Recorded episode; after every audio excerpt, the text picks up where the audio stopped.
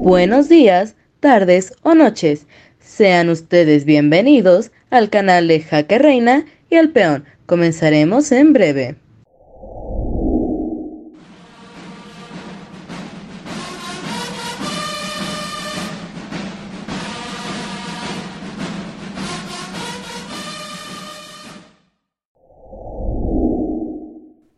Buenos días, buenas tardes, buenas noches a todos nuestros seguidores, a todo nuestro público.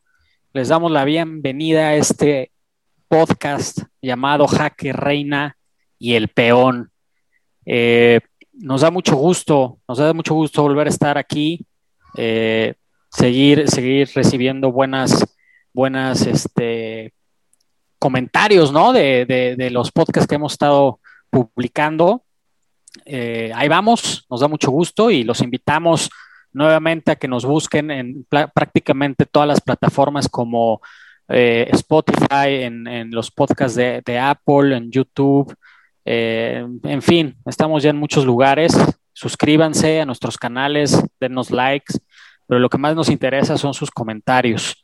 Y si existe algún tema que quisieran que platicáramos, pues adelante. Para eso estamos. Aquí recuerden que es es una plática de, ciertos temas que, surgen en el país o a nivel mundial. Muy buenas tardes, buenos días, buenas tardes, buenas noches. Gracias por estar nuevamente con nosotros. Es un placer. Los saludos de, desde Chihuahua, Chihuahua. En el podcast número dos habíamos platicado el robo de más de 7 millones de cartuchos a la empresa Industrias Tecnos o Águila Ammunition. Durante varios días los medios de comunicación incluso manejaban que esos cartuchos, si llegaban a manos de la, de la delincuencia organizada, no les iba a servir. Pero bien lo habíamos mencionado también, que esos cartuchos en manos de una persona experta pueden hacer muchísimo daño, a pesar de que sea un calibre 22, no importa eso. Y de eso se trata el día de hoy. Vamos a platicar, vamos a hacer un breve análisis de ese, de ese robo de cartuchos y qué pasó días después eh, de que fueron eh, encontrados una, una, parte de esos cartuchos. Sí, digo, la, la, verdad es que es un tema muy, eh, digo, creo que interesante, levantó muchas incógnitas en, en, en estos últimos días y, siempre nos gusta el, ver la película, cómo va pasando, cómo va pasando, cómo se va desarrollando, para que al final nosotros podamos hacer un, breve análisis y obviamente compartirlo con ustedes. Y es lo que vamos a platicar el día de hoy. Sigue siendo un tema, tema que se desarrolla a posteriori de las, de las elecciones en una zona complicada, en, una zona complicada, en una ruta complicada para todas las empresas llámese de logística eh, de diferentes tipos eh, o diferentes empresas eh, en industrias diversas, ¿no? Al final es una ruta que, bueno, ya, ya, ya explicará mi, mi, amigo Jaques hacia dónde va y por dónde va, pero es una ruta conocida para todas estas empresas. Y lo que hemos dicho siempre, y el análisis nos lo, nos lo demuestra, hay que tener bien la parte de planeación en, cuestiones de seguridad y la planeación va junto con pegado con la implementación. ¿no? Entonces, eh, la zona llama la atención, ¿no? Es, parte del Bajío, parte de hacia el norte del, del, país, un volumen muy, muy eh, importante de cartuchos de diferentes calibres, eso hay que resaltarlo, de diferentes calibres, desde un 45, 38, pero creo que el, que más preocupa y el que más eh, nosotros hemos tenido las cercanías con el 7.62 por 51 milímetros. Te puede dañar un blindaje, ¿sí? Es un, es un calibre que se utiliza, que utiliza la Sedena eh, en, en, en, sus fusiles automáticos, ¿no? Entonces, eh, pues obviamente en malas manos puede, puede generar muchos problemas, ¿no? Pero también es muy importante mencionar y aclarar este, cómo fue esta parte del, movimiento de estos cartuchos desde que salieron, eh, de, su origen y hasta el lugar donde, pasó y, ustedes ahorita que lo platique, Jaque, se van a dar cuenta y van a empezar a, hilar cabos sueltos y a lo mejor responder sus propias dudas, sus propias preguntas. Sí, así es. Bueno, eh, pues la ruta 57 es una ruta muy, muy transitada de, cargamentos que salen de la Ciudad de México o, que vienen simplemente del sur hacia el norte. En este caso, eh, los cartuchos iban con rumbo hacia Nuevo Laredo, Tamaulipas, para posteriormente ser trasladados a, Texas.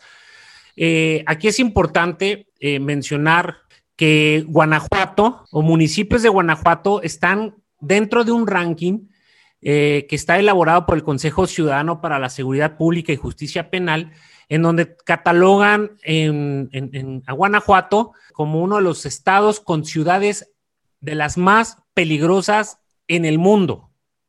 Entonces, aquí también cabe mencionar que Guanajuato fue o dejó de ser hace poco uno de los bastiones del cártel de Santa Rosa de Lima, que estaba en conflicto, en disputa con el cártel Jalisco Nueva Generación. A partir de la captura de El Marro, en agosto del 2020, se empieza a generar una fragmentación al interior de este cártel y se, y se empiezan a generar pequeños grupos que a la postre pudieran generar mayor violencia al buscar ellos mismos una independencia del, del cártel principal, ¿no?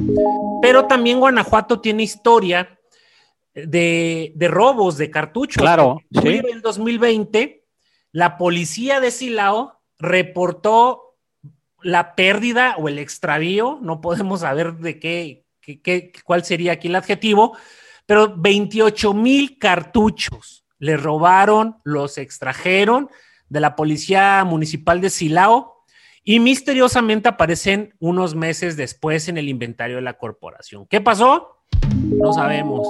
Ahora bien, cuando tenemos el, robo de los cartuchos, pues Águila Ammunition o, lo que es Industrias Tecnos se encuentra en Cuernavaca, Morelos.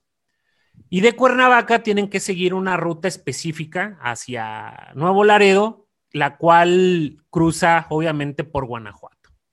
Entonces, ¿qué sale de, Cuernavaca? El 8 de junio, aproximadamente a las 4 de la mañana, Salen dos tractocamiones con caja seca, o sea, dos trailers con sus cajas, con los cartuchos, siendo escoltados única y exclusivamente por tres custodios a bordo de dos vehículos, con dos armas cortas y dos armas largas. Ese es el primer error.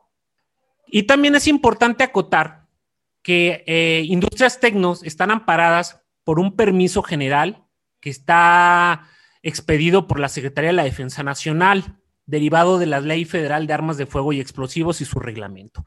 Ese permiso es para la fabricación, organización, almacenamiento y comercialización de armas de fuego, municiones, sus partes, etcétera. ¿Sí? Además, ese permiso los obliga a tomar las medidas de seguridad que crean necesarias o que consideren necesarios de acuerdo a la envergadura del, cargamento, proporcionar durante el traslado para realizar la comercialización y la exportación. Aquí mucha gente me preguntaba, oye, pero Sedena tiene que darle seguridad. No, no es así. Oye, pero ¿por qué cuando yo trabajaba en una mina, Sedena ya sabía que y, llegaban juntitos? Sí, porque se hace una, una coordinación previa y Sedena sabe cuándo debe de llegar a supervisar un cargamento y supervisar un desembarque. Vamos, esa es la funcionalidad o lo, o lo que le corresponde verificar a Sedena. Ahora bien, eh, bien mencionaba eh, Campero, las municiones robadas, perdón, corresponden a, 14 diferentes de armas, armas de fuego. Y aquí lo que nos preocupa más es el 762 por 51, que es muy común en la R15, en el M16, y también podrían ser incluso las calibre 12 que son para escopeta. Eso, esa, esa cantidad, alrededor de 150 mil cartuchos, eh, podemos hacer una, una, comparación. Eh, un soldado común usa 100 cartuchos, su dotación diaria de cartuchos es de 100. Imagínense cuántos soldados pueden ser abastecidos con esa cantidad de cartuchos. aquí es importante mencionar que cuando sale el convoy de Cuernavaca, sigue su ruta, cruza aproximadamente a las 9 de la mañana. Estos son horarios aproximados de acuerdo al análisis que se realizó. Pasa a las 9 de la mañana por la caseta de Chichimequillas en Querétaro con dirección hacia San Luis Potosí. Sigue el convoy, pero aquí resalta que otro vehículo de, la empresa de seguridad que va custodiando sus cartuchos pasa, pasa también por esa, por, por esa caseta y sobre la misma ruta. Aquí es importante también mencionar que la custodia le correspondía a CUSAEM, que es el cuerpo, Cuerpos Auxiliares del Estado de México. Esta, esta empresa de seguridad eh, de repente la hemos visto y la podemos confundir incluso con policía del Estado de México. Ojo, porque usan sus uniformes, sus insignias. Entonces, pasan y a las 10, casi a las 11 de la mañana, Industrias Tecnos pierde la señal de GPS de las dos unidades que traía, ¿no? Los vehículos de custodia no traían GPS, únicamente los tractocamiones. Como a las 11 de la mañana, en el kilómetro 105 de la carretera 57, más o menos a la altura del poblado Cabañas del Rey, en Guanajuato, las cajas secas son robadas y las anclan a otros tractocamiones. Someten a los conductores y a los tres custodios. Entonces, en el lugar dejan los tractocamiones de Tecnos con los GPS, los vehículos de custodia y únicamente se llevan las cajas secas las cajas secas, las cuales no tenían eh, GPS. No hubo violencia, no hubo golpes, no hubo nada en contra de la gente que fue sometida. Posteriormente, ya que se van los tractocamiones con las cajas, se van en dirección al sur, regresan hacia el kilómetro 87 de la carretera 57, o sea, se regresan casi 20 kilómetros y en un crucero en un crucero hacia lo que es el poblado del, Paredón. ingresan hacia el poblado del Paredón, bajan las, las, cajas, pero aquí también es importante ver que cuando ingresan hacia el poblado del Paredón, los vehículos, o sea, los tractocamiones con las cajas secas, eh, iban seguidas por dos camionetas, al parecer llevaban inhibidores de señal o lo que nosotros conocemos como hammers que ya lo hemos, perdón, que, perdón, que, lo hemos platicado anteriormente y que la misma legislación prohíbe por parte de las empresas eh, el, empleo de, estos aditamentos para, evitar medidas de, asalto, ¿no? O sea, al final eh, no es tanto el que el crimen organizado los emplee, sino que también queda desprotegida la empresa, tanto la de seguridad privada como la empresa propia, de utilizar esos inhibidores como una medida de contra, medida de, contra, contra medidas de, inteligencia, ¿no? Así es, la misma ley federal de telecomunicaciones impide el uso de ese tipo de, de medidas de contra, contramedidas para poder proteger los activos de la empresa. Otro de los errores que, no, que, podemos descubrir es que hasta las 14 horas, hasta las 14 horas del, del mismo día, o sea, casi cuatro horas después, el 911 recibe el reporte de la pérdida de señal de los tractocamiones. Si, si, desde el principio nos percatamos de la pérdida de señal, ¿por qué reportamos cuatro horas después? Más o menos a, las, a las 16 horas, 4 de la tarde, la Guardia Nacional, todavía vemos aquí que hay otro, localiza en el kilómetro 110 aproximadamente, con dirección hacia San Luis de la Paz, o sea, con rumbo norte, los dos vehículos de custodia y los tractocamiones abandonados. Pasaron muchísimas horas. ¿Y por qué no hubo una reacción de las autoridades? Pues porque no hubo un aviso oportuno por parte de la empresa. Que, ese también es un punto muy importante que hay que mencionar y eso, y eso no nomás pasa en la, en la cuestión de, transporte logístico terrestre. Eh, próximamente vamos a sacar otro podcast en cuestión de lo que le llaman la piratería en el Golfo de México, pero es lo mismo, ¿no? Y es lo, que, lo mismo que también puede pasar a cualquier ciudadano cuando le dicen eh, levanta tu, tu, este, tu denuncia.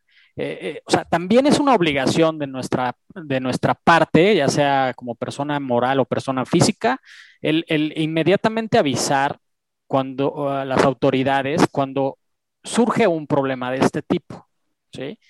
Eh, no se trata de, solucionarlo uno mismo, porque al final es, el, marco legal no te permite actuar en ciertas situaciones. Entonces aquí no sin antes, no es justificar el, el, el, actuar o el no actuar de la Guardia Nacional o de los cuerpos de seguridad de, del Estado a nivel estatal o federal, pero, pero sí es el decir, a ver, la autoridad nunca va a saber si pasa algo si alguien no le avisa. Y ese es el punto.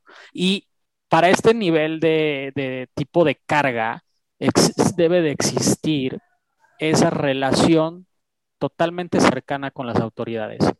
Y, hablamos de autoridades a nivel federal, o sea, Guardia Nacional, Ejército, Armada de México, donde, donde eh, hemos visto desde hace ya muchos años que son las instituciones con mayor credibilidad en el, en el país y donde menos corrupción hay. Entonces, dentro de todo este esta cadena de, de, de, de, logística que se genera con este tipo de, de carga y luego hablamos también con, las, con el 7PAT, pues existe un, un, pequeño renglón que dice relación cercana con las autoridades. Y eso es muy, muy importante. Así es, Roberto. El asunto fue que no hubo una comunicación, no hubo una coordinación previa, pero la responsabilidad de toda la coordinación, la comunicación y avisar que voy pasando, pues es de industrias tecnos al final del día. Y no vamos a hablar de nada más de industria tecnos. En relación al CityPad, eh, le corresponde a la empresa. Y si cualquier empresa que pretende o que lleva a cabo este, exportaciones hacia los Estados Unidos está obligada, sí, yo lo sé que es de manera voluntaria, pero está obligada a cumplir con los requerimientos que hace CityPad para que puedas cruzar o, llevar tu mercancía con mayor facilidad, ¿no? La Guardia Nacional el día 17 de junio localiza en un predio eh, a la altura de la de comunidad de, de Viborillas eh, un, una parte del cargamento. Se habla de una gran cantidad. Una caja estaba dañada. Al parecer, me imagino que tuvieron algún problema eh, al momento de trasladar la mercancía y simplemente la dejaron. Aquí resalta que era un que prácticamente es una, un área industrial, uh -huh. porque lo dejaron frente a la empresa de papel internacional Inland y a un costado de la planta Mission Hills, y dejan a plena luz del día la, la caja seca, o cómo es que nadie se percata que, que está ahí. Sí, la, la, la, verdad es que eh, aquí no se le puede, no se le puede cargar la responsabilidad, como lo hemos dicho, a, las, autoridades, porque si nos damos cuenta, hasta el 17 de junio, ¿no? Ocho días, nueve días después, como bien lo comenta Jaques, pudieron encontrar algo, ¿sí? ¿Por qué? Porque obviamente ellos activan todo su, su, me, su mecanismo de investigaciones eh, pero la información debe de fluir, ¿no? Y, y, en este tipo de situaciones eso es lo principal. Ok, ya no hice nada de la planeación, ya no hice, ya no implementé todas las medidas de seguridad que debería de haber hecho, mínimo los, los 12 criterios del CTPAT, no hice un plan de viaje, no hice nada, no sé ni quién, no, no, no, no conozco bien a la empresa que contraté para hacer el movimiento, porque solamente me fui con ella porque ganó el, precio más bajo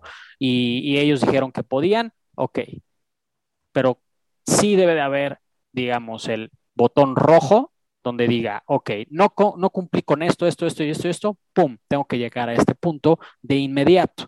Y, y, y eso, es, eso es muy importante, ¿no? Además de, la, de, la, de lo crítico que, que puede ser el robar una, una carga de este, de este tamaño, de estas características. Esto puede pasar con cualquier tipo de carga, lo hemos, lo hemos visto también con el, almacén de FedEx en la zona de Cuautitlán Izcalli, que lo prácticamente casi lo vaciaron, pero al final siempre debemos de analizar todo el entorno, la, propia empresa hacia el interior, obviamente hubo una fuga de información donde, donde daban eh, esa ruta, porque obviamente esta ruta se planea y siempre debe haber gente que lo sepa, ¿no? Eh, a veces es, es muy fácil el decir, ay, pues a lo mejor fue el conductor, pero a veces el conductor es el que nada más le dicen, vete por este y no hace otra cosa, no, no hace más, no se puede desviar, están más controlados. Pero bueno, las conclusiones a las que queremos llegar, eh, jaques, digo, al final regresamos otra vez al CTPAT, eso es eh, algo muy interesante, si, si, quieres ahí hablar de los, de los puntos más importantes que, que pudimos ver, estos cinco puntos que, que los va a hablar eh, Jaques, creo que somos, creemos que son los más importantes. Así es, como Roberto lo mencionaba, eh, los 12, son 12 los criterios de seguridad que el CityPad establece para evitar cualquier eventualidad y para prevenir cualquier situación, ¿no? Eh, el CityPad maneja para terrorismo, eh, el robo, cargas ilícitas y obviamente para evitar este tipo de problemas, ¿no? Aquí identificamos cinco principales puntos, que es, el primero de ellos es que no se realizó un análisis de riesgo y vulnerabilidad de, su cadena de suministro, no se identificaron los riesgos y las amenazas y si lo hicieron, los ignoraron al, al realizar su movimiento de esa manera.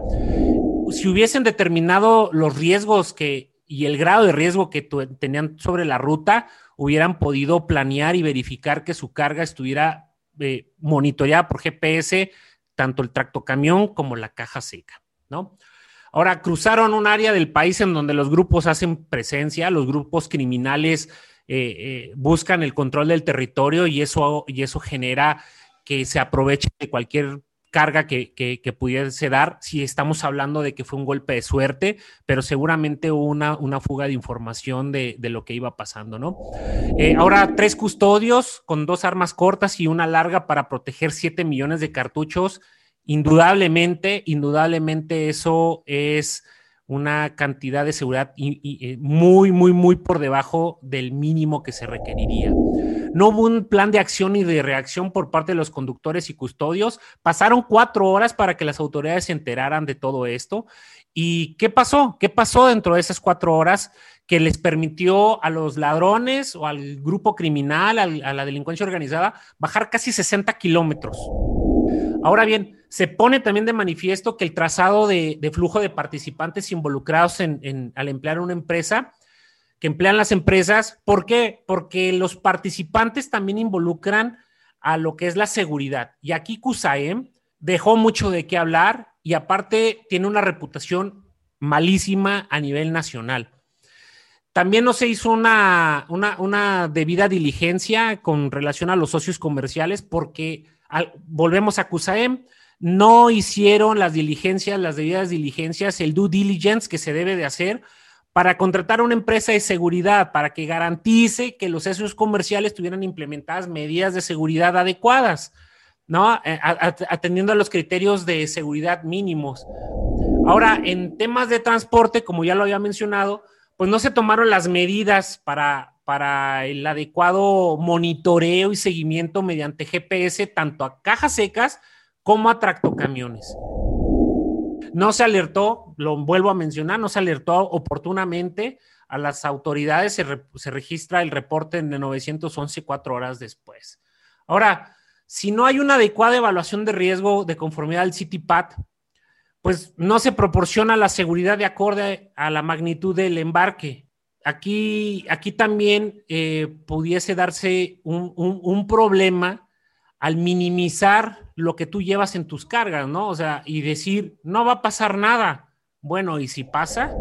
Claro, y, creo que aquí, digo, me gustaría recalcar un punto muy importante. La, seguridad, la seguridad como tal, digo, aquí, y aquí en México el marco legal es la ley de seguridad privada, te, maneja diferentes tipos de seguridad, seguridad intramuros, eh, seguridad en el traslado de personas, seguridad en el, transporte de, valores, etcétera, ¿no? Y, aquí es donde las empresas de logística deben de, cumplir con esa, esa investigación o sourcing que le, que le llaman en inglés en relación a qué proveedor les va a garantizar la seguridad en el movimiento de su carga. No es lo mismo una empresa con experiencia en seguridad intramuros, es decir, es la seguridad intramuros para, en, pocas palabras, es la persona que ustedes ven en un centro comercial que da la seguridad en la entrada, ¿no? Ese es un tipo de seguridad intramuros. Entonces, no todas las empresas de seguridad, muchas o muchas de ellas en México eh, dicen, yo te doy escoltas, yo te doy servicio intramuros, yo te doy, o sea, prácticamente te doy todo. Pero no, no es así, o sea, la, la especialización, y por eso están los permisos, las licencias federales en diferentes rubros. ¿Por qué? Porque cada una necesita su especialización, cada una necesita una parte estratégica una parte operativa.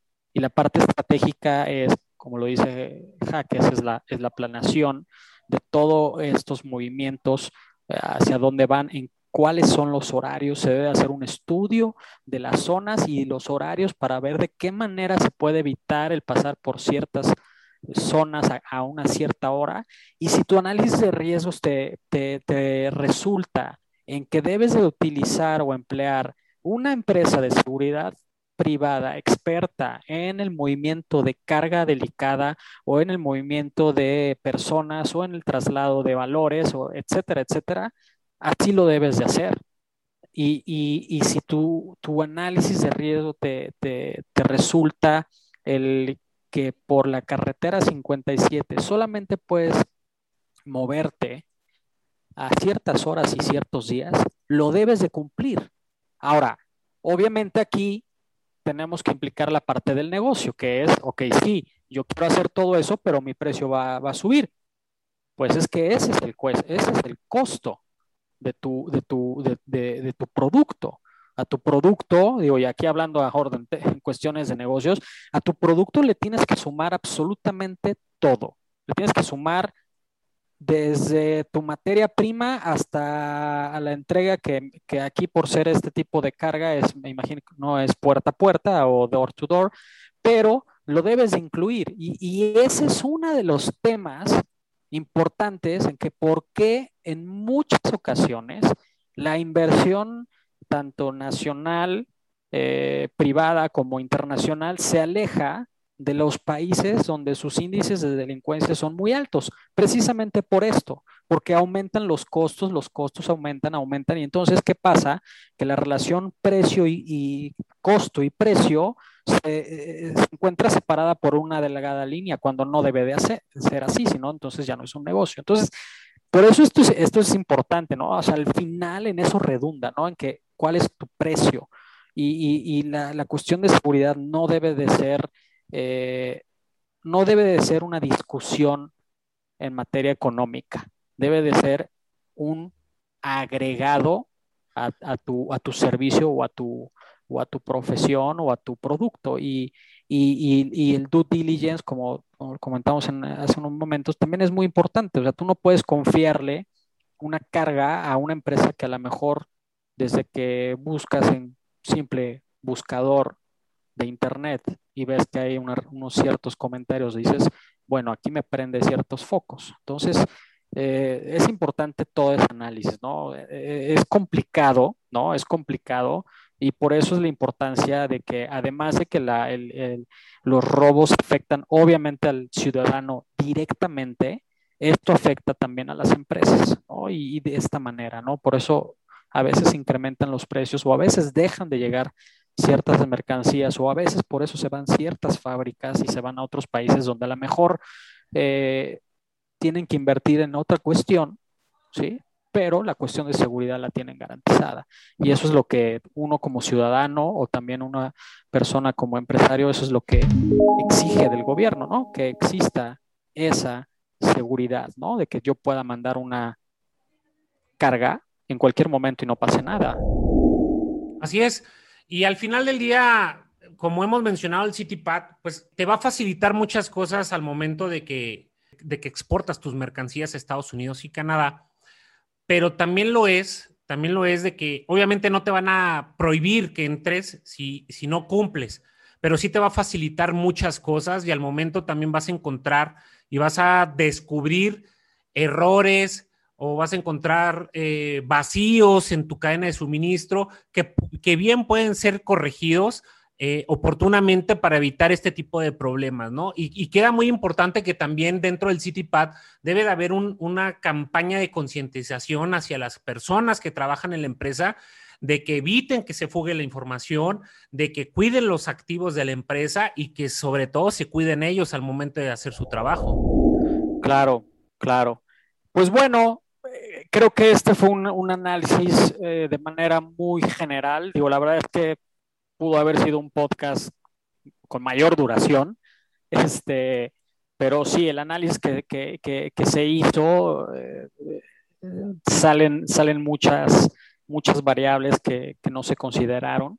Y, recuerden, eso al final no es una cuestión de crítica destructiva hacia una persona o una empresa, simplemente lo que nosotros queremos eh, con estos podcasts es que la gente pueda entender desde el tipo desde el lado de seguridad u operacional, qué es lo que está pasando, ¿no? O qué fue lo que pasó. Por eso es que nosotros nos esperamos siempre para emitir un análisis y conclusiones, nos esperamos a que, a que termine prácticamente el suceso para poder hacer todo un, un, análisis, digamos, 360 grados.